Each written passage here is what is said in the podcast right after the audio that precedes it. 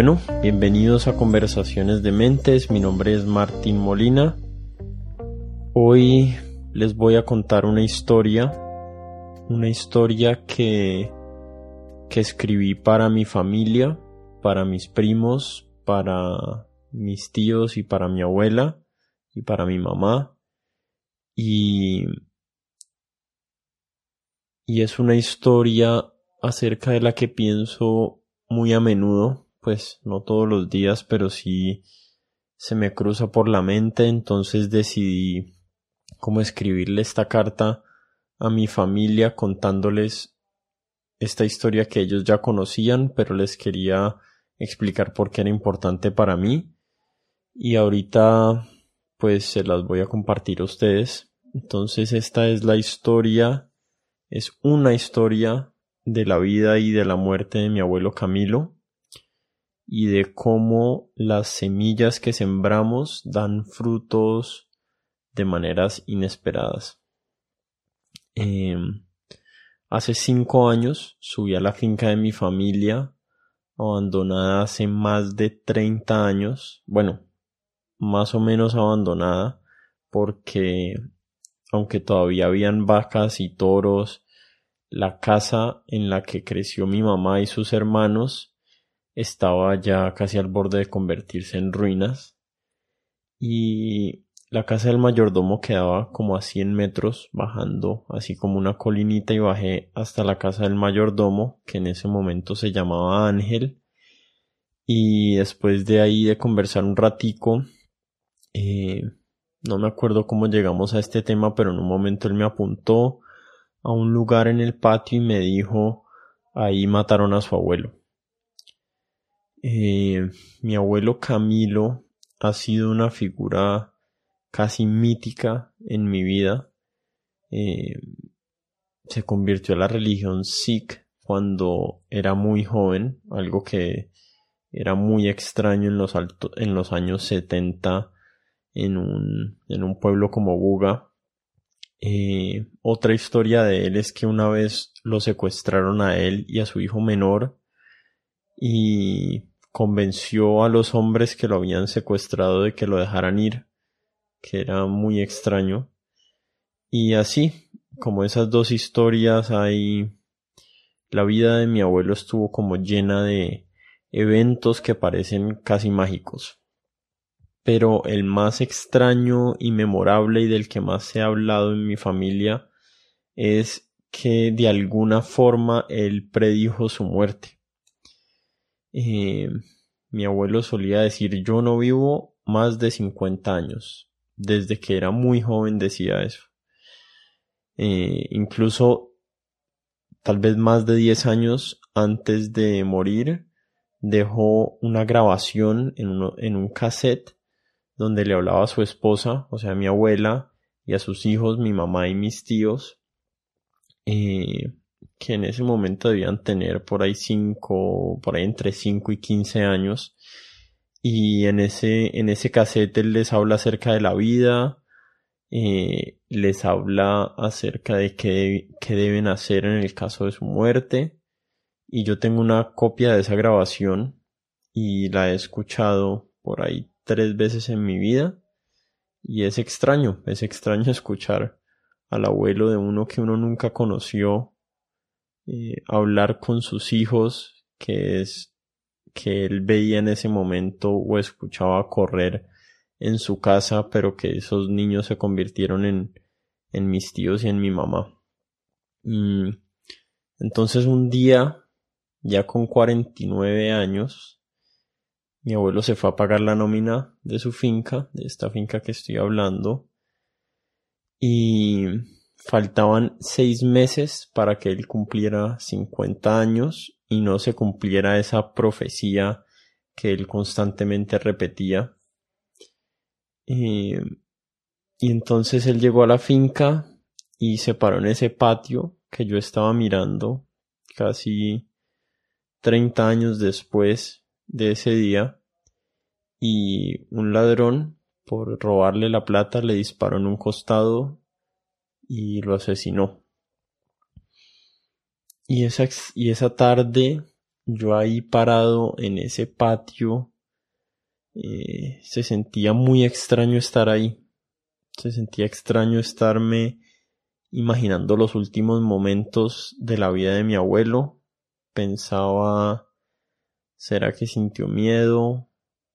¿Qué, qué, se, qué se cruza por la mente de una persona? Y, y qué extraño en ese momento como yo sentía que mi vida estaba ligada y condicionada por su vida, por las historias que me han llegado de él y por las semillas en formas de ideas y de valores que él sembró en mi madre y mis tíos y que se volvieron parte de mi identidad. Eh, yo ya había vivido suficiente para ese momento cuando tenía más o menos 25 o 26 años, eh, para entender que las personas son más complejas de lo que se lo pintan a uno. Entonces mi abuelo siempre en mi imaginación de niño había sido este, este personaje eh, como grandioso, inalcanzable. Y mientras fui creciendo me fui enterando más de sus debilidades, de, de que él no era esa versión simple de una persona que, que le cuentan a uno. Pero aún así me quedaba y aún me queda un poquito de esa figura poética con la, con la que crecí de niño y estando ahí parado en ese lugar mirando ese patio, no podía evitar sentir una tristeza profunda de no haberlo conocido. Pero ahí parado, extrañamente, y examinando las emociones que estaba viviendo, noté que no sentía rabia, no sentía rabia por las personas que lo habían asesinado. Y eso me pareció extraño, porque especialmente por lo cercana que yo he sentido esa figura de mi abuelo y la tristeza tan fuerte que sentía en ese momento que me estaba conmoviendo al borde de las lágrimas.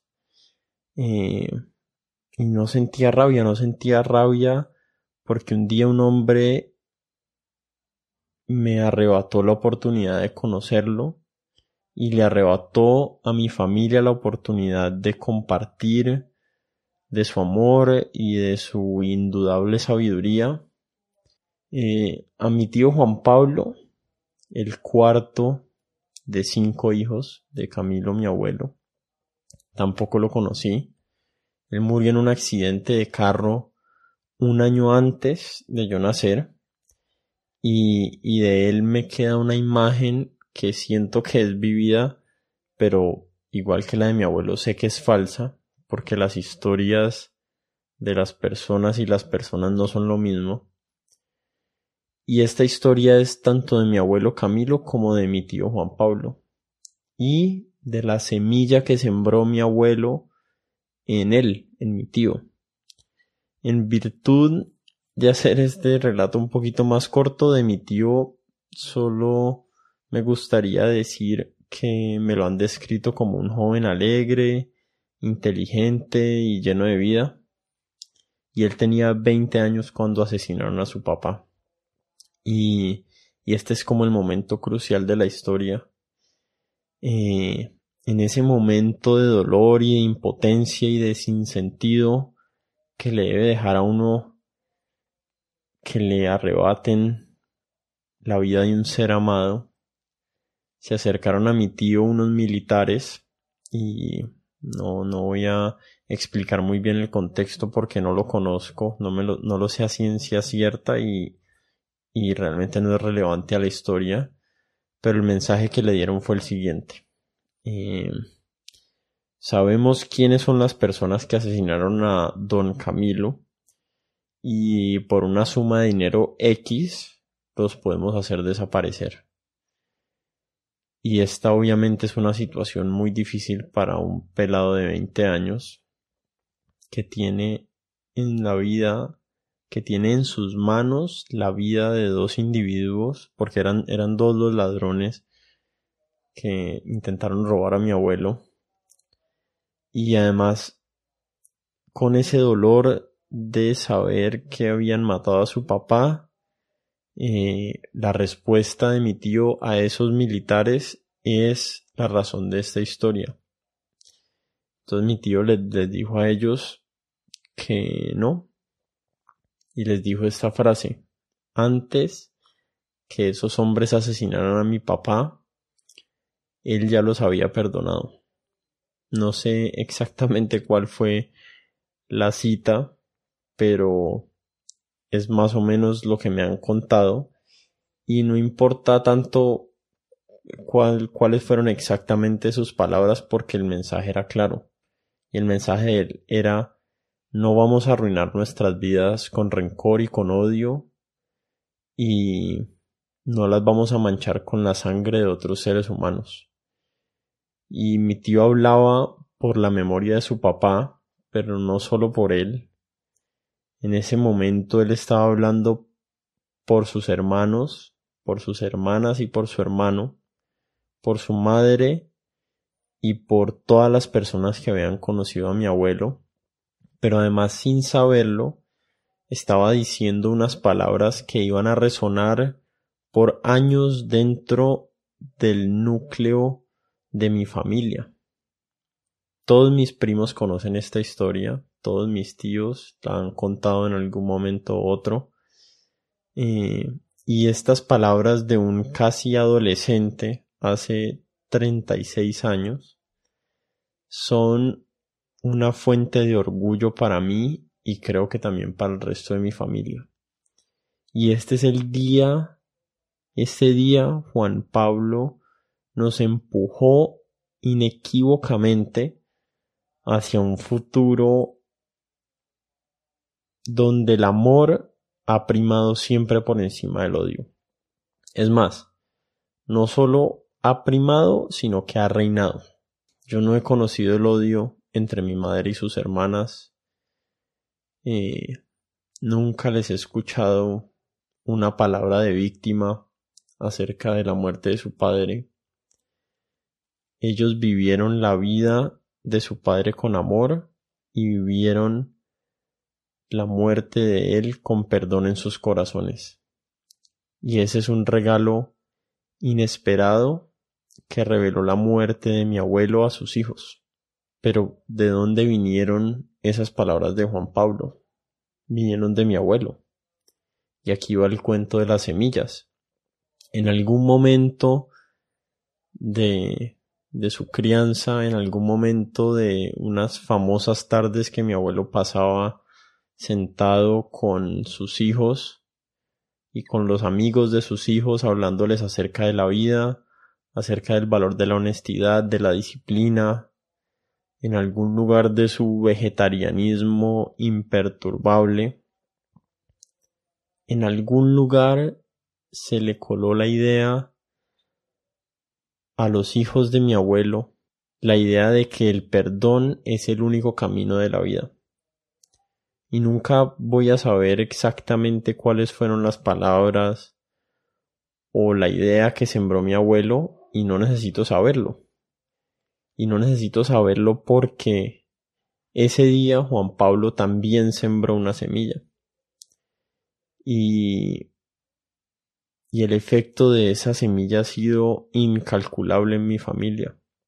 Ha sido tan incalculable que la puedo sentir en mí, la siento en mi hermano, la siento en mis primos y, y espero realmente que haya caído en tierra fértil y que nosotros con nuestras vidas estemos a la altura de ese acto de compasión y de amor que nos regalaron en mayo de 1984.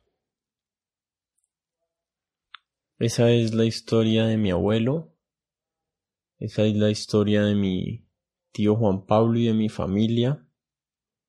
Muchas gracias por escuchar y nos vemos la próxima vez.